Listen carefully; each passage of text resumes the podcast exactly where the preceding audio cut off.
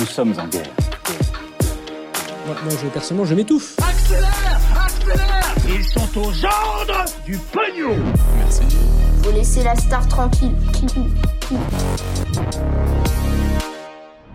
Où en est réellement le métavers de Facebook, ce monde parallèle annoncé par Mark Zuckerberg qui euh, promettait de révolutionner Internet, voire en fait l'humanité Salut c'est Hugo, j'espère que vous allez bien. On est parti euh, ensemble pour une nouvelle plongée dans l'actualité en une dizaine de minutes. Alors le métavers, c'est donc ce qui a été à l'origine du changement de nom de l'entreprise Facebook qui est devenue euh, Meta. Aujourd'hui, Meta donc regroupe à la fois Instagram, mais aussi WhatsApp ou encore donc Facebook.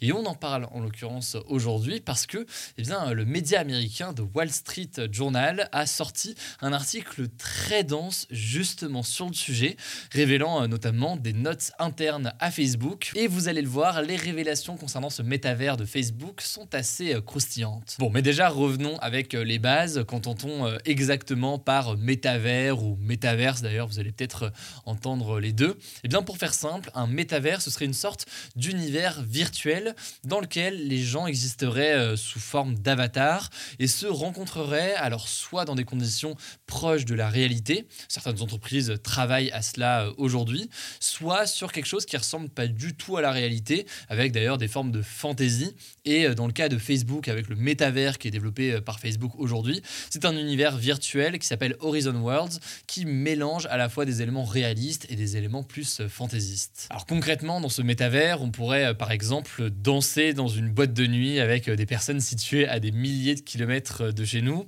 On pourrait euh, faire du shopping dans des magasins virtuels ou encore travailler dans des salles de réunion virtuelles pensées pour ça. Tout cela grâce à des casques de réalité virtuelle, des casques qui existent déjà, hein, mais qui vont s'améliorer dans le temps jusqu'à peut-être, qui sait, eh bien, se retrouver dans un univers un peu comme celui qu'on peut retrouver par exemple dans le roman et dans le film Ready Player One, avec à la fois la dimension visuelle et une dimension aussi d'interaction et de mouvement qui serait euh, très poussée. Et d'ailleurs, Meta est propriétaire de l'entreprise Oculus, qui est d'ailleurs euh, devenue depuis euh, MetaQuest avec le changement de nom de Facebook. Eh bien, c'est devenu MetaQuest. C'est l'une des entreprises leaders dans l'édition de ces casques de réalité virtuelle. J'ai personnellement l'Oculus Quest 2, qui est peut-être le casque le plus connu de cette marque. Et c'est vrai, il faut le dire, c'est assez impressionnant. Bref, ce n'est pas seulement Meta qui a développé un tel métavers, d'autres entreprises comme Google ou encore Microsoft comptent euh, eux aussi développer leur propre univers virtuel auquel pourraient se connecter euh, les personnes. Et d'ailleurs, eh bien, ces dernières années, l'éditeur de jeux vidéo Epic Games, qui développe euh, notamment Fortnite, a mis en place des concerts virtuels, par exemple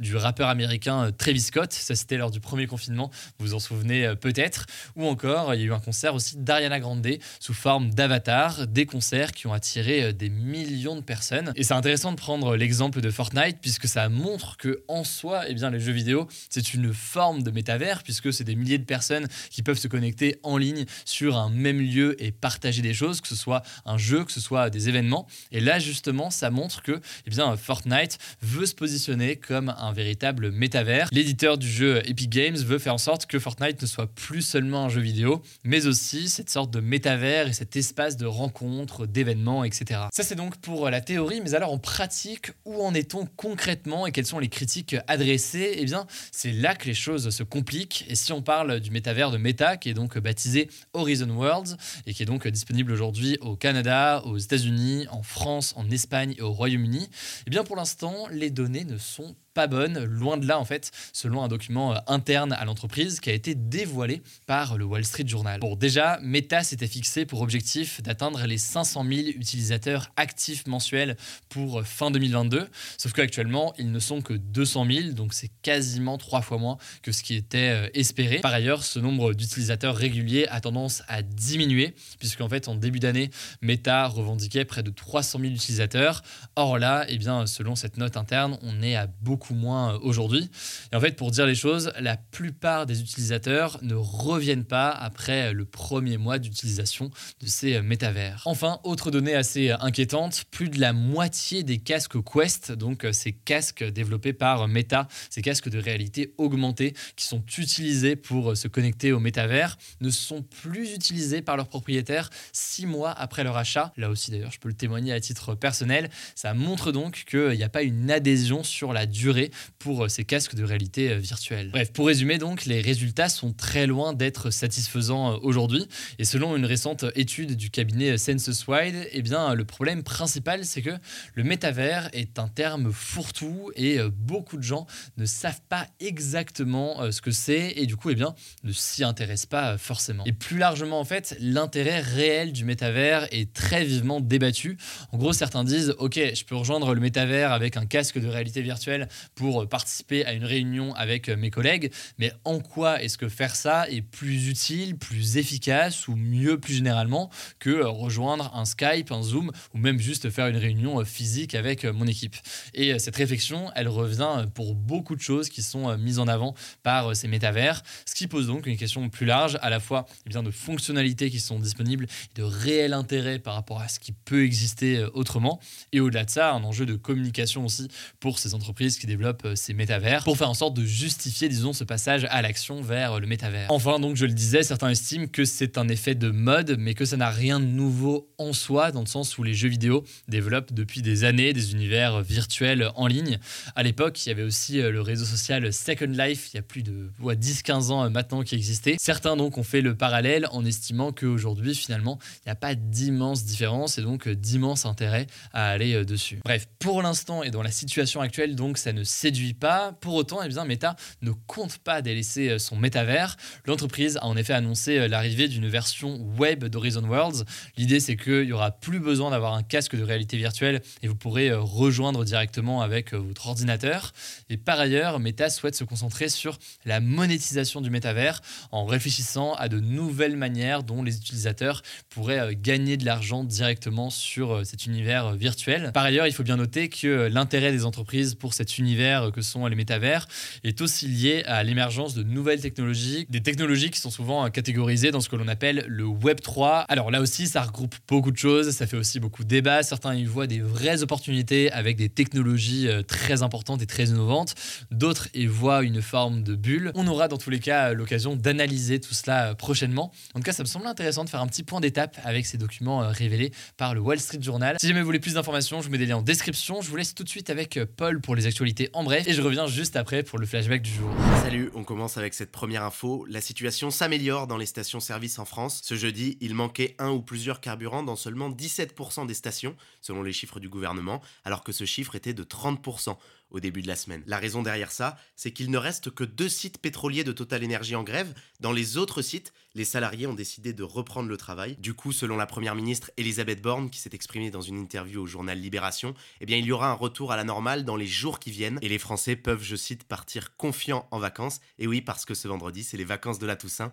Bonnes vacances à tous les concernés. Deuxième actu toujours en France, ce mois d'octobre 2022 pourrait battre des records de chaleur. Il est pour l'instant le mois d'octobre le plus chaud de l'histoire en France. En effet, selon Météo France, à l'échelle de toute la France depuis le début du mois, la moyenne des températures nuit comprises est de 16,6 degrés. C'est 0,3 degrés de plus que le mois d'octobre 2001, qui était jusque-là le mois d'octobre le plus chaud depuis le début des relevés météo, soit depuis 1900. Il faut dire que cette semaine, dans le sud-ouest de la France, les températures ont dépassé à plusieurs endroits les 30 degrés, soit plus de 12 degrés au-dessus des températures habituelles. Certaines villes ont d'ailleurs battu leur record historique de chaleur pour un mois d'octobre, comme à Orthez, près de Pau, où il a fait 33,4 degrés mardi en pleine journée, ou à Montauban, près de Toulouse, où il a fait 21 degrés dans la nuit de dimanche à lundi. Alors ce n'est pas une surprise, selon le GIEC, le groupe d'experts de l'ONU pour le climat, la fréquence et l'intensité des vagues de chaleur vont augmenter avec le changement climatique et donc potentiellement survenir plus tard dans l'année que d'habitude, comme c'est le cas ici en France. En tout cas, il faut noter aussi que cette vague de chaleur d'octobre eh entraîne des orages exceptionnels pour la saison.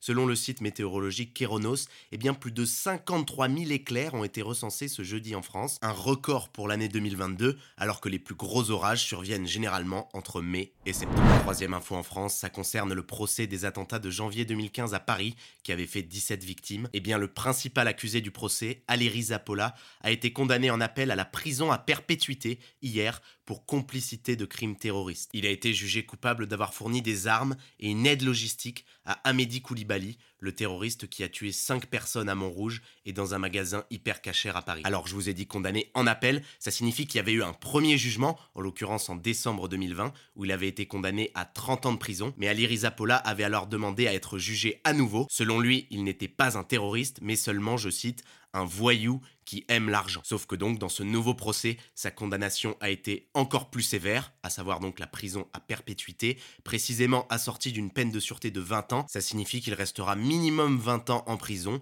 sans possibilité de réduction ou d'aménagement de peine. Par cette condamnation, la justice a voulu, je cite, adresser un message clair à tous ceux qui seraient tentés d'aider un terroriste. On part au Royaume-Uni pour la quatrième actu après la démission hier de la première ministre Liz Truss. L'identité du prochain premier ministre sera connue au plus tard vendredi prochain, le 28 octobre, à l'issue d'un vote des membres du Parti conservateur, puisqu'en effet au Royaume-Uni, c'est le chef du parti qui a la majorité de députés au Parlement qui est le Premier ministre, et en l'occurrence, en ce moment, le parti qui a la majorité au Parlement, c'est le Parti conservateur. Alors, aucun candidat n'est encore officiellement déclaré, mais Blanche vous le disait hier, le favori des sondages est Rishi Sunak, l'ancien ministre des Finances, qui était aussi le principal adversaire de Liz lors de sa désignation en septembre. Mais selon les informations de plusieurs quotidiens britanniques, dont The Telegraph, The Sun et The Daily Express, eh bien il y a une autre personnalité dont on ne parlait pas hier et qui est intéressée par le poste. Ce n'est autre que Boris Johnson, le précédent Premier ministre de 2019 à juillet dernier. Il avait à ce moment-là démissionné après une série de scandales politiques qu'il avait affaiblis au sein de son parti, mais aujourd'hui,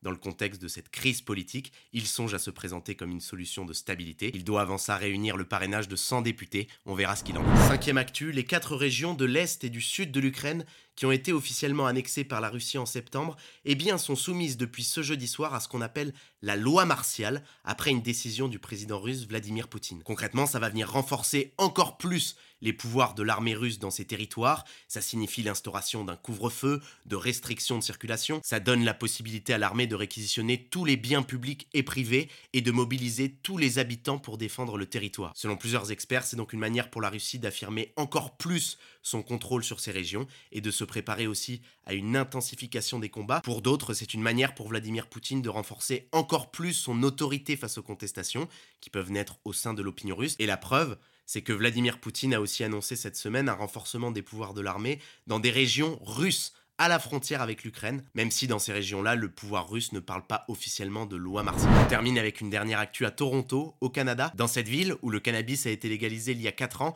eh bien il est désormais possible de se faire livrer du cannabis sur Uber Eats, c'est une première mondiale. Uber Eats a conclu pour ça un partenariat avec Leafly, un site spécialisé dans la vente de produits à base de cannabis, et notamment de fleurs de cannabis. Alors pour la livraison, il faut noter que ce ne seront pas des livreurs classiques qui s'en chargeront, mais des employés des boutiques de Leafly, et elles seront notamment chargées de vérifier précisément l'âge des clients qui doivent avoir au moins 19 ans. Alors Uber a présenté cette nouvelle offre comme une manière d'aider les autorités à lutter contre la vente illégale de cannabis, mais pour d'autres, ça risque plutôt d'encourager la consommation.